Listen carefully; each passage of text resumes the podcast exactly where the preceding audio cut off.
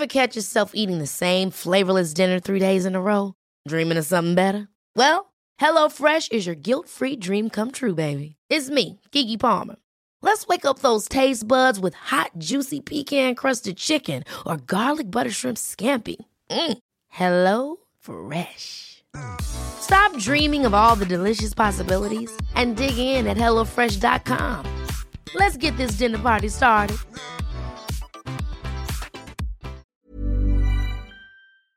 Die Nachbarn beschweren sich schon lange über die laute Musik und den üblen Geruch. Als ein Klempner in das Mehrparteienhaus geschickt wird, kommt die furchtbare Wahrheit ans Tageslicht. Mindestens 19 Mädchen und junge Frauen soll der Mieter dieser Wohnung gefoltert und ermordet haben. Manche landen sogar auf seinem Teller.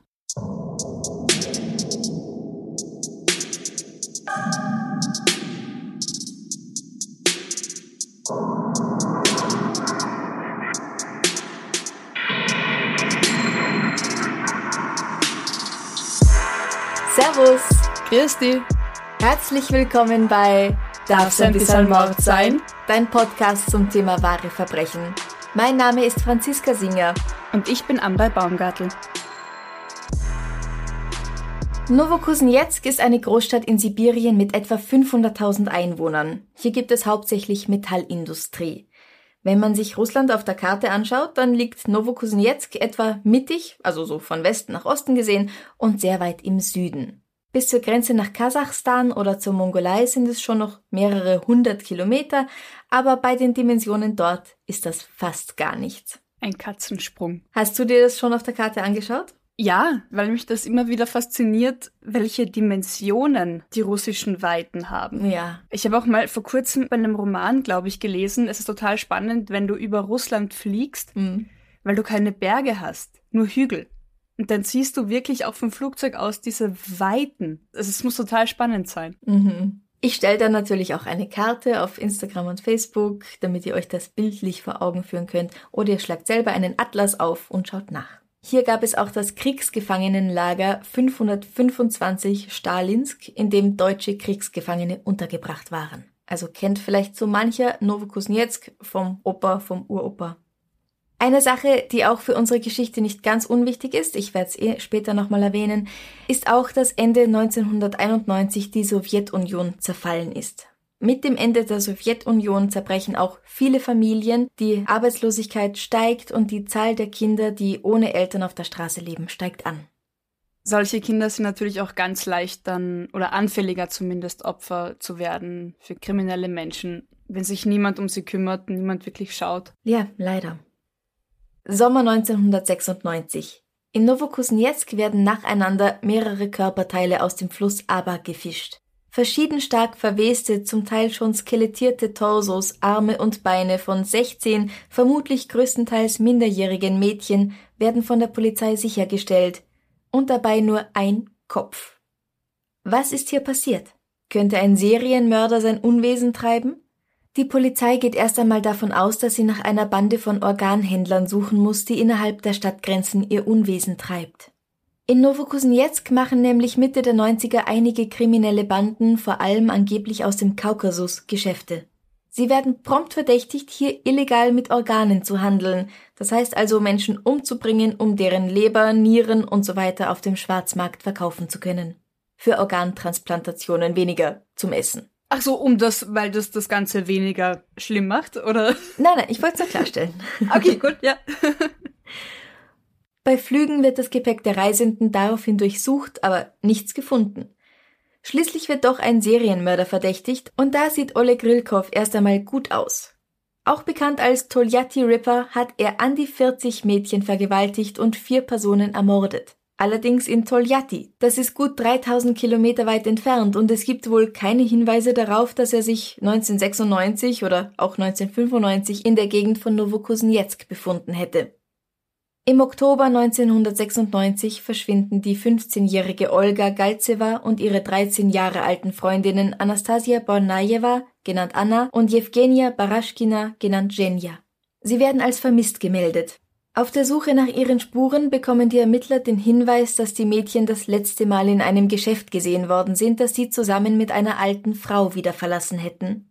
Die Frau kann als Lyudmila Spesivtseva identifiziert werden. Ihr Sohn Alexander Spesivtsev ist aktenkundig. Er wurde aber als junger Mann in eine psychiatrische Anstalt eingewiesen, in der er laut Polizeiinformationen immer noch sitzt. Von ihm und daher auch seiner Mutter scheint daher keine Gefahr auszugehen. Also wir werden gleich weitergehen in der Geschichte und wir werden das alles gleich hören. Aber allein an dem Punkt, ist es nicht schon wieder sowas, wo man im Nachhinein sich denkt, das ist ein bisschen zu auffällig? also wenn du mir das jetzt so erzählst, dann so fangen Horrorgeschichten an. wenn man sowas liest in einem Bericht oder ich von dir jetzt höre, denke ich mir, nein. Ja, das ist genau, so, das kann nicht zufällig sein. Das ist so zufällig, das kann nicht zufällig sein. Die Polizei hat sich halt auch nicht wirklich dafür interessiert, weil das waren wieder keine reichen Kinder, waren irgendwelche Mädchen, Jetzt ist es aber so, dass die Nachbarn von Frau Spesivzev sich schon lange bei der Polizei über die laute Musik und den üblen Geruch beschweren, der aus ihrer Wohnung dringt. Ein Geruch von Verwesung. Die Polizei interessiert das, wie sollte es anders sein, lange Zeit überhaupt gar nicht. Schließlich wird jedoch auf unnachgiebiges Drängen der Anwohner ein Klempner in dieses Mehrparteienhaus geschickt, der sich den Abfluss einmal genauer ansehen soll. Als die Person, die in der Wohnung ist, sich weigert, ihn in die Wohnung reinzulassen, rückt die Polizei an. In der Wohnung ist nämlich ein Mann, der sagt, dass er ihnen nicht die Tür aufmachen kann, weil er psychisch krank ist. Die einzige Person, die in dieser Wohnung lebt oder leben sollte, ist aber Lyudmila. Ihr Sohn Alexander sollte sich laut polizeilichen Dokumenten noch immer in der psychiatrischen Anstalt im fast 4000 Kilometer westlich gelegenen Oriol befinden. Warte mal, 4000 Kilometer ist dann eh schon bald Moskau, oder? Ganz genau. Moskau und auch die Grenze nach Weißrussland sind nur noch wenige hundert Kilometer, so 300, 400 Kilometer weit entfernt von Oriol. Und das alles ist aber sehr, sehr weit weg von Novokuznetsk. Oh ja, sehr weit. Und Sie glauben jetzt also, dass Alexander dort unerkannt geflohen und zurück nach Hause zu seiner Mutter gekommen ist. Klingt ja sehr logisch auch. Mhm. Darum brechen sie jetzt die Tür der Wohnung von Frau Spesivzev auf. Im Inneren der Wohnung bietet sich ihnen ein Bild des Grauens. Die Wände sind mit Blut beschmiert. In der Küche finden die Polizisten Schüsseln mit Fleisch sowie die Knochen eines menschlichen Brustkorbs, und in der Badewanne befindet sich der verstümmelte Körper eines Mädchens. Der Kopf ist nicht dabei. In einem Zimmer stoßen die Ermittler auf Zeichnungen von 19 weiblichen Geschlechtsteilen mit darunter notierten Namen. Auf dem Sofa im Wohnzimmer liegt die 15-jährige Olga. Sie ist schwer verletzt, sie hat mehrere Stichwunden im Oberkörper und muss sofort ins Krankenhaus gebracht werden. Zum Glück ist sie noch in der Lage, den Ermittlern von ihrer Tortur zu berichten. Was sie erzählt, ist unvorstellbar grausam. Ich wollte mit meinen zwei Freundinnen Anna und Jenja Batterien kaufen, als Frau Spesivzev uns ansprach. Ihre Tasche wäre so schwer und das Eingangsschloss ihrer Wohnung würde klemmen, ob wir ihr nicht helfen könnten. Wir sagten ja und trugen ihre Einkaufstasche. Als wir ankamen, haben uns die Oma und ihr Sohn in die Wohnung gedrängt, in der auch ein großer, bissiger Hund war. Dann wurden wir geschlagen und getreten und immer wieder von Sascha vergewaltigt. Sascha ist der Spitzname für Alexander. Olga erzählt weiter, dass Anna als erste sterben musste, weil sie sich gegen ihren Angreifer gewehrt hat. Sie und Jenja wurden gut einen Monat in der Wohnung gehalten. Sie waren gefesselt, wurden verprügelt, vergewaltigt und gefoltert, und ihnen wurden von Frau Spesivzev, der Oma, wie sie sie nennt, Speisen aus Anastasias Fleisch vorgesetzt. Als nächstes wurde Jenja ermordet und zerstückelt. Olga wäre die nächste gewesen, wenn die Polizei sie nicht gefunden hätte. Okay, aber das heißt, sie haben zumindest Alexander Spesivzev in Gefangenschaft. Nein, der ist nämlich, als die Polizei anrückt, über das Dach aus der Wohnung geflohen. Er kann wenige Tage später von der Polizei gefasst werden. Und nach und nach kommt dann das volle Ausmaß seiner Taten ans Licht. Aber beginnen wir ganz von vorne.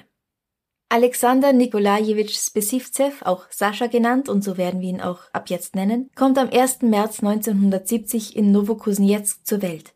Seine Mutter Lyudmila Spesivzeva arbeitet an einer Schule und bei einem Staatsanwalt. Sie zeigt ihrem Sohn Bilder von echten Leichen, Bilder aus Büchern über wahre Kriminalfälle oder Bilder, die sie von der Arbeit mitbringt. Das ist nicht ganz normal, oder? Es ist auch nicht besonders gut für die Entwicklung eines Kindes. Ich wollte gerade sagen, also ich hoffe sehr, dass das ein Ausnahmefall ist, dass Eltern, die solchen Beruf haben, ihren Kindern solche Bilder zeigen. Mhm. Sascha hat auch eine ältere Schwester namens Nadjeshta.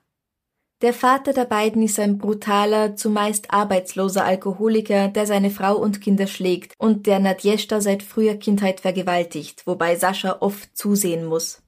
Als der Vater die Familie endlich verlässt, wird leider nicht alles gut. Der halbwüchsige Sascha hat schon in der Schule geübt, ein echtes Arschloch zu sein. Er hänselt und schlägt seine Mitschüler und beschmiert die Wände mit Graffitis. Freunde hat er keine.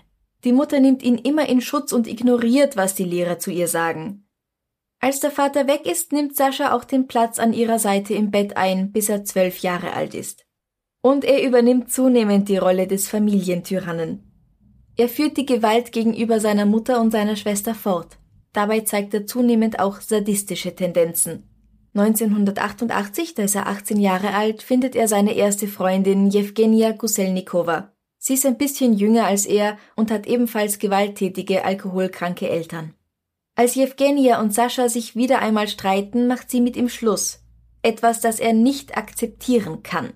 Daher hält er sie gut einen Monat lang in seinem Zimmer gefangen, wo er sie quält und foltert. Schließlich stirbt das Mädchen an einer Sepsis, an einer lebensgefährlichen Blutvergiftung, die durch das Eindringen von Bakterien in den Blutkreislauf entsteht. Und hier hätten wir wieder mal ein gekränktes Männerego, das nicht damit zurechtkommt, wenn sich jemand ihm abwendet. Ja, er hat das nie gelernt, wie er mit so etwas umgeht. Ich glaube, er hat viel nicht gelernt.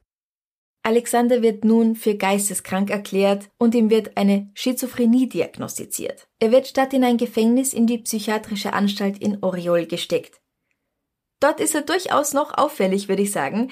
Es gibt nämlich die Geschichte, dass er einen anderen Insassen darum bittet, eine Metallkugel in seine, also Saschas, Harnröhre einzuführen, um seine Manneskraft zu steigern. Das hat allerdings den gegenteiligen Effekt, nämlich erektile Dysfunktion und große Schmerzen. Als Alexander oder Sascha aus der Anstalt in Oriol entlassen wird, wird wohl einfach vergessen, das in die offiziellen Dokumente oder Datenbanken einzutragen. Aber gesucht wird auch nicht nach ihm. Also dort in Oriol dürften sie schon gewusst haben, dass es okay ist, dass er weg ist. Aha, er ist nicht geflohen oder geflüchtet oder ausgebrochen, sondern sie haben ihn entlassen. So ist es, genau. Warte mal, das heißt, eventuell hätten all die Taten danach verhindert werden können? Oder zumindest früher entlarvt werden können, wenn jemand das eingetragen hätte, dass er entlassen wurde? Naja, aber wenn er als geheilt entlassen wird, wenn da steht, der ist keine Gefahr mehr. Du hast am Anfang ja gesagt, die Polizei geht davon aus, der Sohn ist eh weggesperrt, deswegen kann die Mutter nicht allzu gefährlich sein. Ja. Also vielleicht hätte man zumindest den Tod von ein, zwei Mädchen verhindern können, wenn die Polizei. Möglicherweise. Ah, Ach Gott, mich nervt sowas. Es ist schlimm genug, was da alles passiert, aber wenn dann halt wegen, wegen Kleinigkeiten, wegen solcher Formalfehler da irgendwie eine frühere Lösung oder Auflösung verhindert wird, dann macht mich das noch wütender. Absolut. Mhm. Nach seiner Entlassung fährt Sascha zurück nach Novokuznetsk und zieht wieder bei seiner Mutter ein. 1991 ist ein Jahr des Umbruchs. Wir erinnern uns, da zerfällt die Sowjetunion und sehr vieles ändert sich für die Russen. In Novokuznetsk, einer Stadt, in der es fünf Stahlwerke gibt, bewirkt die neue Demokratie erstmal nichts Gutes. Es wird weniger produziert, die Menschen verlieren ihre Jobs und auch die Minenstädte rundum leiden stark. Die lokale Mafia beginnt zu florieren und die Menschen, die hungern, frieren, leiden und saufen. Während in den USA der Serienmörder und Kannibale Jeffrey Dahmer die Schlagzeilen füllt, auch international, wird in Russland nicht viel über solche Vorfälle geredet. Aber es gibt sie auch hier, diese Kannibalen. In Krasnodar wird ein Mann beim Braten von Menschenfleisch ertappt.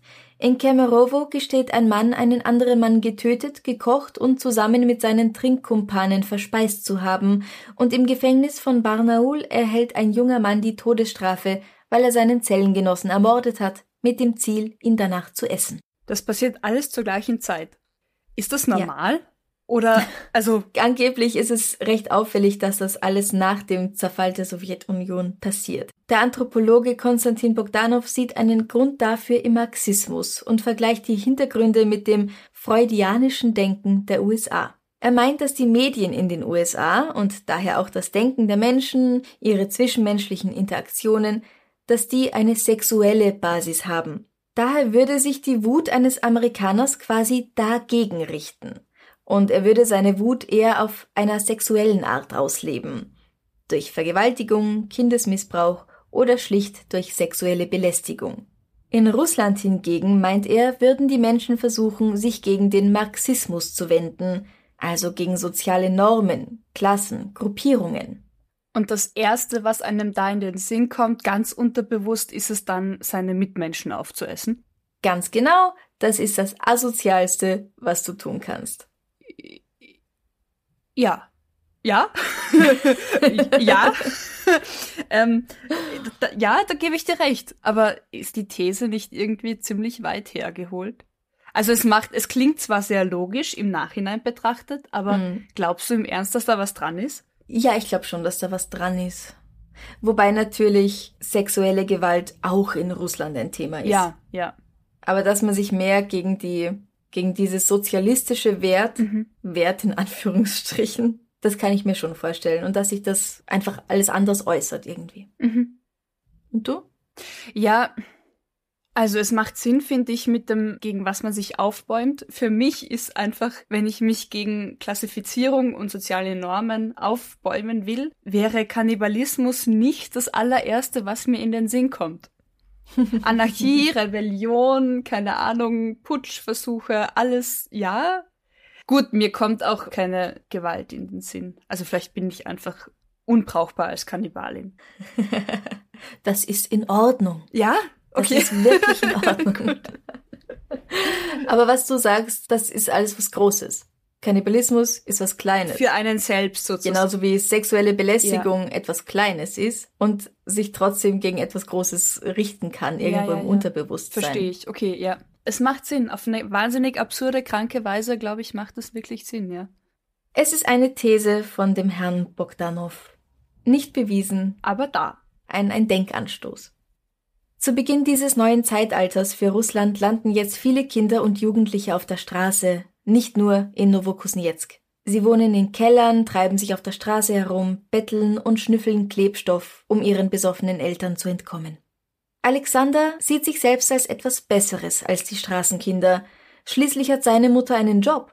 Und seine Schwester Nadjeshta auch. Die arbeitet sogar bei Gericht für den Richter. Er entwickelt einen regelrechten Hass auf die Kinder der Unterschicht. Er betrachtet sie als weniger wert.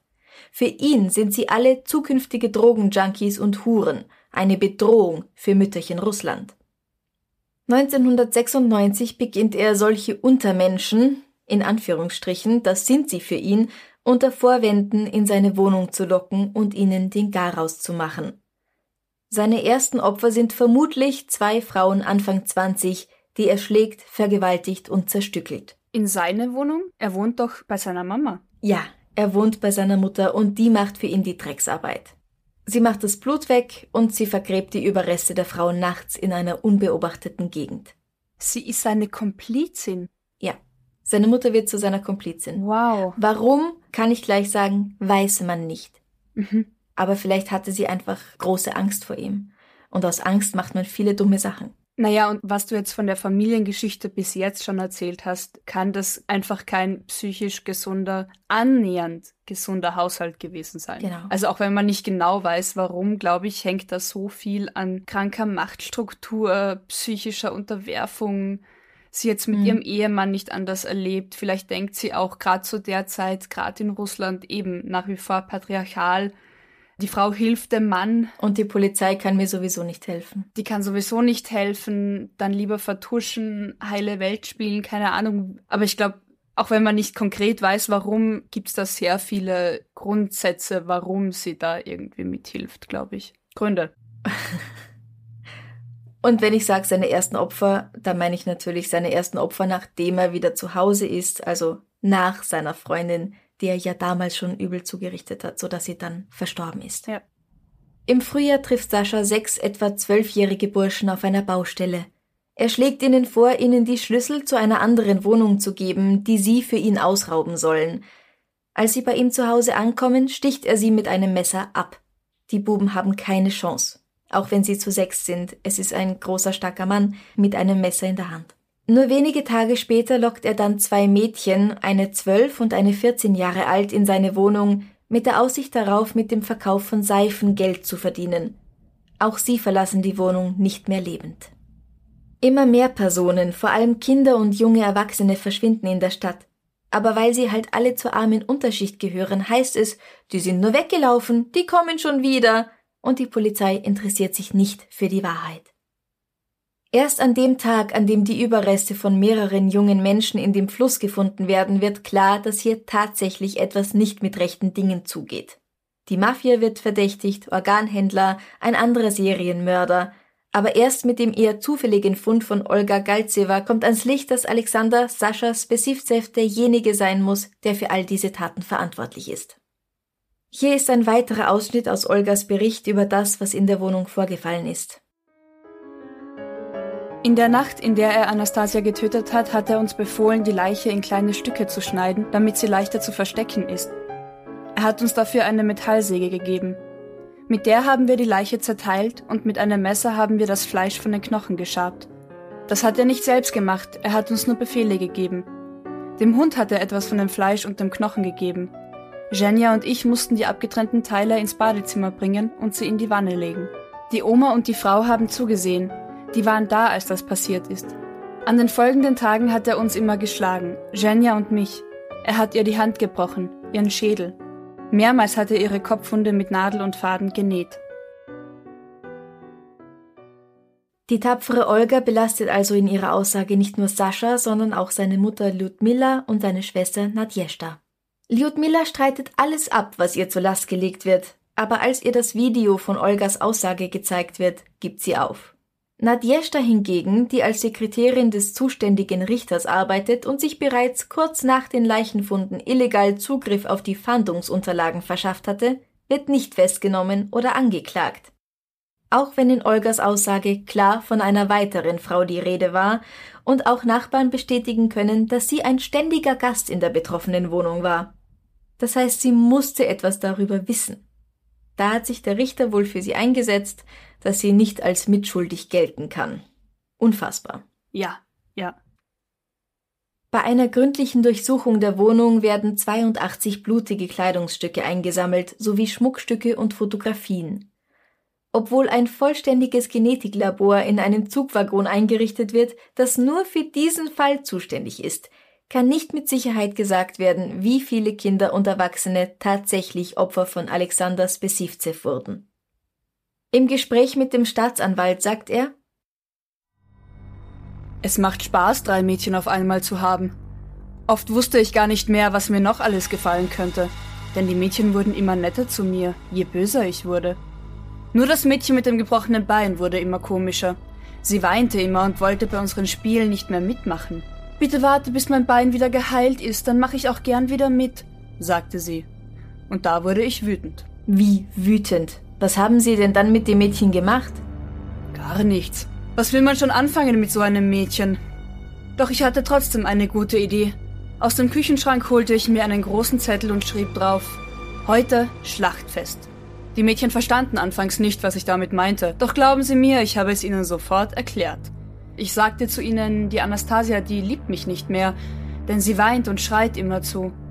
Ich verkündete den Mädchen, dass ihre Freundin heute sterben werde. Sie wollten es anfangs nicht glauben, doch ich sagte ihnen, wer mich nicht mehr liebt und nicht macht, was ich will, der muss eben sterben. Da waren sie doch ein wenig geschockt. Warum weiß ich heute noch nicht, denn ich sagte ihnen noch, dass die Anastasia in uns weiterleben wird. Dann ist das doch gar nicht so schlimm. Dann ruhte ich mich auf dem Bett aus, bis meine Mutter kam.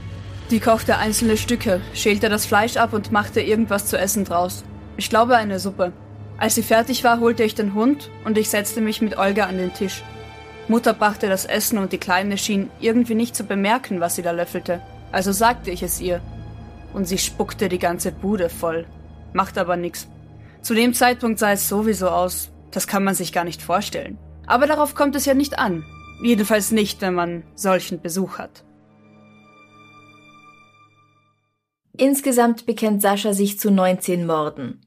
Diese Aussage zieht er später wieder zurück und beruft sich auf seine frühere Diagnose. Er meint, er sei ja überhaupt nicht zurechnungsfähig. Trotzdem wird er zum Tode verurteilt. Später wird dieses Urteil jedoch widerrufen, er wird als geisteskrank eingestuft und in eine psychiatrische Einrichtung in der Nähe von Wolgograd eingewiesen.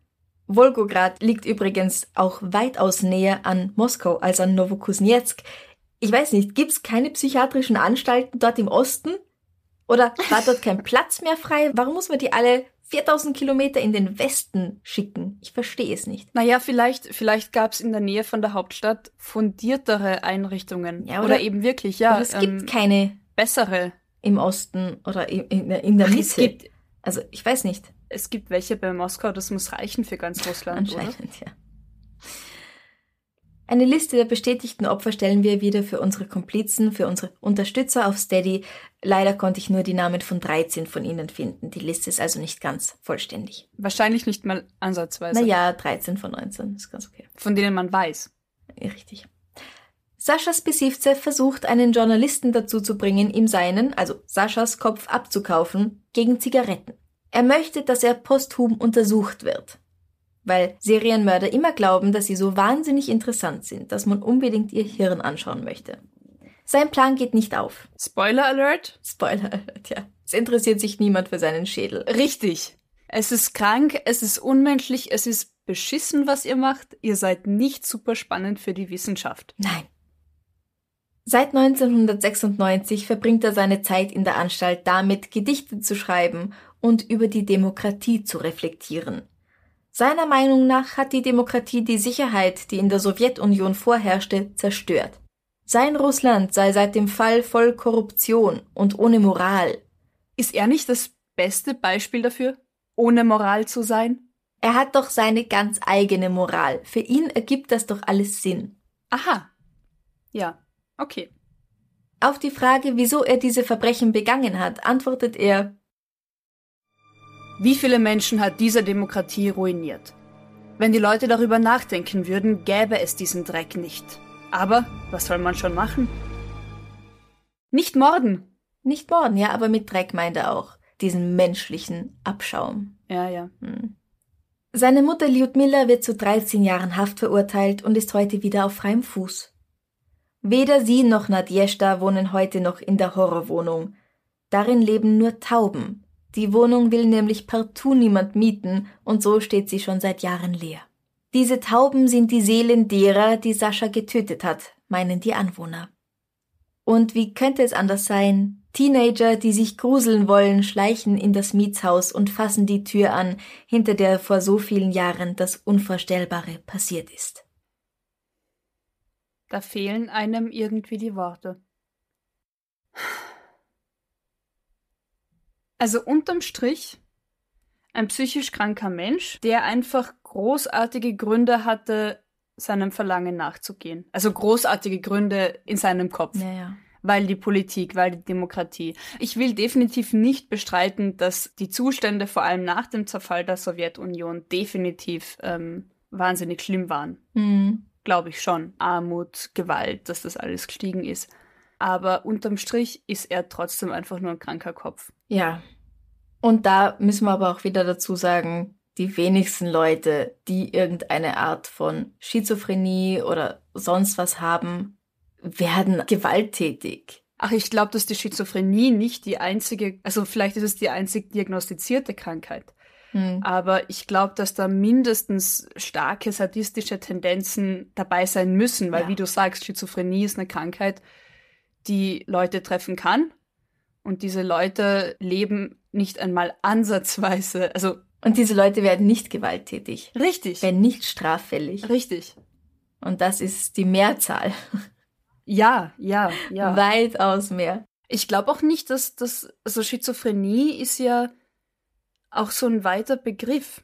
Vielleicht war auch gerade damals zu der Zeit und gerade Russland und gerade in den Verhältnissen, vielleicht war halt Schizophrenie so die Standarddiagnose. Ja, vielleicht war es eine falsche Diagnose.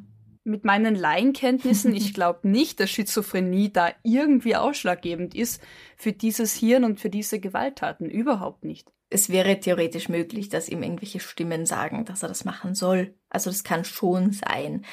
Aber, Aber von denen erzählt er nie. Nein, von denen stand nichts in den Quellen. Was tatsächlich in seinem Hirn ausschlaggebend ist dafür, weiß man nicht. Noch hat ihm niemand seinen Kopf abgekauft. Er lebt ja noch, also vielleicht. Ja, ja. Und angeblich Nein, ist, ist also seine Unterkunft recht nett. Er teilt sich wohl ein Zweibettzimmer mit jemand anderem. Der lebt noch? Es gibt Blümchenbettwäsche und rosa gestrichene Wände. Ah ja. Es ist aber auch, glaube ich, spooky, wenn du mit einem Kannibalen zusammen eingesperrt bist. Nichts, das Hättest ich gerne du eine hätte. ruhige Nacht? ja. Oh Gott, ich würde nie wieder schlafen.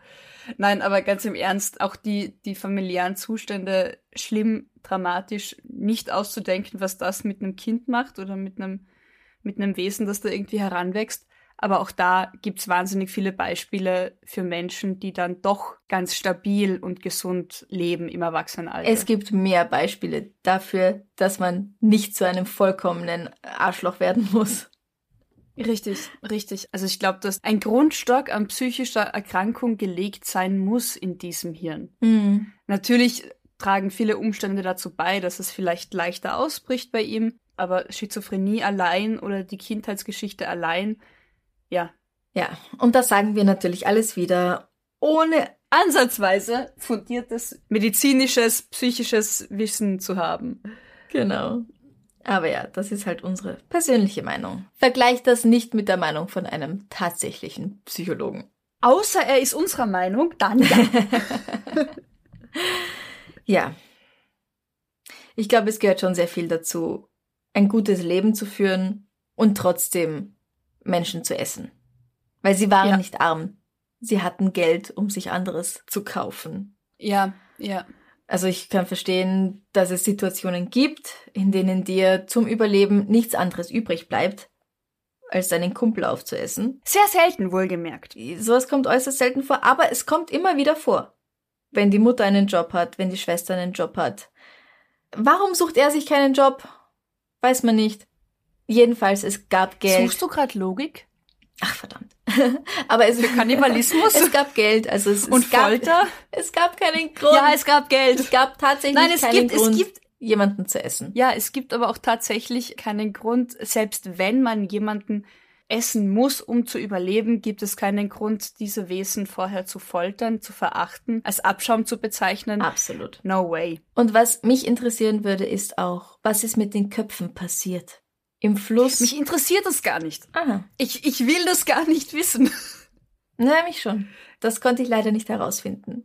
Aber vielleicht kann ja jemand von unseren Hörern sehr gut Russisch und findet da noch etwas über die Köpfe, was mir entgangen ist. Also in dem Fall bitte eine E-Mail an darfseinbissal.gmail.com. Machen wir noch was Schönes zum Abschluss? Machen wir was Schönes zum Abschluss. Wenn dir dieser Podcast gefällt, würden wir uns sehr über deine Unterstützung freuen. Du kannst unser Komplize auf Steady werden. Für einen Beitrag ab 2,50 Euro im Monat bekommst du jeden Monat exklusives Material, das alle anderen nicht bekommen. Und du kannst alle Folgen einen Tag früher hören. Da kommt sie nämlich schon am Sonntag raus. Oder du schickst uns ein Enzian-Schnapsal über co-fi.com.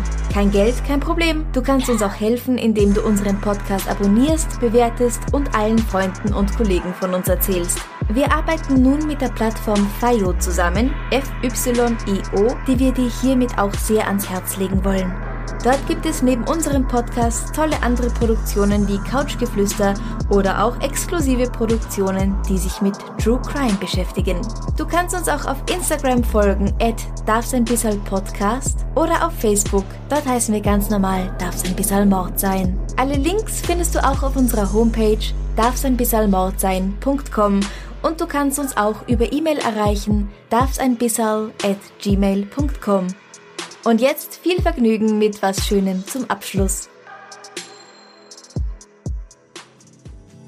Ich hatte mir eine Frage überlegt, die jetzt nicht passt. Ich wollte dich eigentlich fragen, was in deinem Kühlschrank nicht fehlen darf. Ah, Ist das. Oder? Ich glaube heute nicht. ja. Mir ist das gar nicht so aufgefallen, bis ich jetzt irgendwie den Fall gehört habe. Okay, Hast du eine andere? Ähm, gibt es was, was du einmal ausprobiert hast und nie wieder wiederholen willst? Legal. Lass es uns im legalen Rahmen halten. Ich tue doch nichts Illegales. Nein, nein, nein. ähm, es gibt einige Bücher, die ich angefangen habe und dann sehr bald wieder weggelegt habe, weil sie mir überhaupt nicht gefallen haben. Mhm. Und ich glaube, Skateboard fahren. Aha. Das finde ich ziemlich cool, aber es ist nichts für mich persönlich. Ich schaue Leuten gern zu dabei, wie sie irgendwelche Tricks machen. Das finde ich echt cool, aber für mich persönlich ist es nichts. Ich habe irgendwie Angst. Also du würdest es Ich gerne. habe Angst, äh, runterzufallen und mir den Hals zu brechen. ja, okay, ja, ja. Es ist sehr unberechenbar, das Ganze. was. Ja. Also es hat mich ziemlich verunsichert, als ich es ausprobiert habe. Aber ich finde es sehr cool. Ich habe es einmal ausprobiert. Es war nichts für mich. Been there, done that. Okay. genau. Und du? Ähm, Feuer. Feuerakrobatik. Ich habe mal bei Ritterspielen gearbeitet und da waren ganz viel Akrobaten und so Feuershows. Mhm. Und ähm, da gibt es ja auch die Leute, die mit so Feuerbällen jonglieren, also an diesen Stahl-Metallketten. Ja. Und ich habe das einmal probiert. Schaut so toll aus. So genial. Und ich habe das mal probieren dürfen, nur mit so einem, wie nennt sich das? Boys, glaube ich, keine Ahnung, ebenso mit brennenden. Und ich hätte so viel, ich hätte so viel Angst, dass ich mich oder irgendjemanden um mich verletze. Mhm. Also viel zu viel Panik und durch diese Panik halt dann bist du noch anfälliger für Tollpatschigkeit. Also das ist was, wo ich mir wahnsinnig lang gedacht habe, boah, wäre das cool, Feuer spucken, Feuerjonglage und mir dann eingestehen musste, okay, man ist nicht für alles gemacht. Ich bin definitiv nicht für Feuerakrobatik und Feuerstunts gemacht. Leider. Fände ich ziemlich cool. Also würde ich mir gern in meinen Lebenslauf schreiben. Kann Feuerstunts machen. Kann sie nicht, hat sie viel zu viel Schiss davor. ja. Verstehe ich. Ich finde das auch wahnsinnig faszinierend.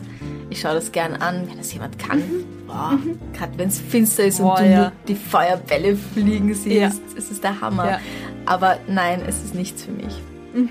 Ich habe es allerdings auch nie ausprobiert, also so weit bin ich nie gegangen. Und da ist es total egal, ob alle anderen sagen, es ist nicht so gefährlich, es geht schon so. Ähnlich wie beim Skateboarden, oder? Da können dir auch 20 Skater sagen oder 100 Skater, da kann nichts passieren, wenn du das und das machst. Aber man fühlt sich dann irgendwie so unsicher. Ja, Ja. ja, voll. Was gibt's denn bei euch so für Dinge, Momente, Erlebnisse, wo ihr sagt, okay, einmal probiert, nie wieder, Dankeschön. Erzählt uns. Ich poste die Frage auf Instagram und Facebook wieder am Sonntag und wir freuen uns über eure Antworten. Vielleicht auch Inspirationen, um neue Sachen auszuprobieren. Uh, abenteuerlustig, die Amrei. Vielleicht, mal schauen. Man kann groß reden mit einem Kapuzenpulli im Wohnzimmer. Mal schauen, was ich da dadurch mache. Aber ja. Und gut. bis dahin, gesund bleiben. Bussi, Papa. Baba. Es ist mal wieder an der Zeit, uns bei unseren Komplizen auf Steady zu bedanken. Wir haben das viel zu lange nicht gemacht, das muss jetzt wirklich jeden Monat passieren. Tut mir sehr leid. Aber los geht's. Und zwar vielen, vielen Dank an Patricia, Dagmar, Lucy, Patrick, Imke, Jennifer, Anja, Lara, Ralf, Ken, Mark, Ines, Svea, Sissi, Gesine, Anja, Dennis, Melanie, Nana Nicole. und Maple Syrup. Danke, danke. Vielen herzlichen Dank. Wir freuen uns sehr. Das hilft, die monatlichen Kosten zu decken für diesen Podcast. Ihr seid spitze. Dann bis zum nächsten Mal. Bussi. Baba. Baba.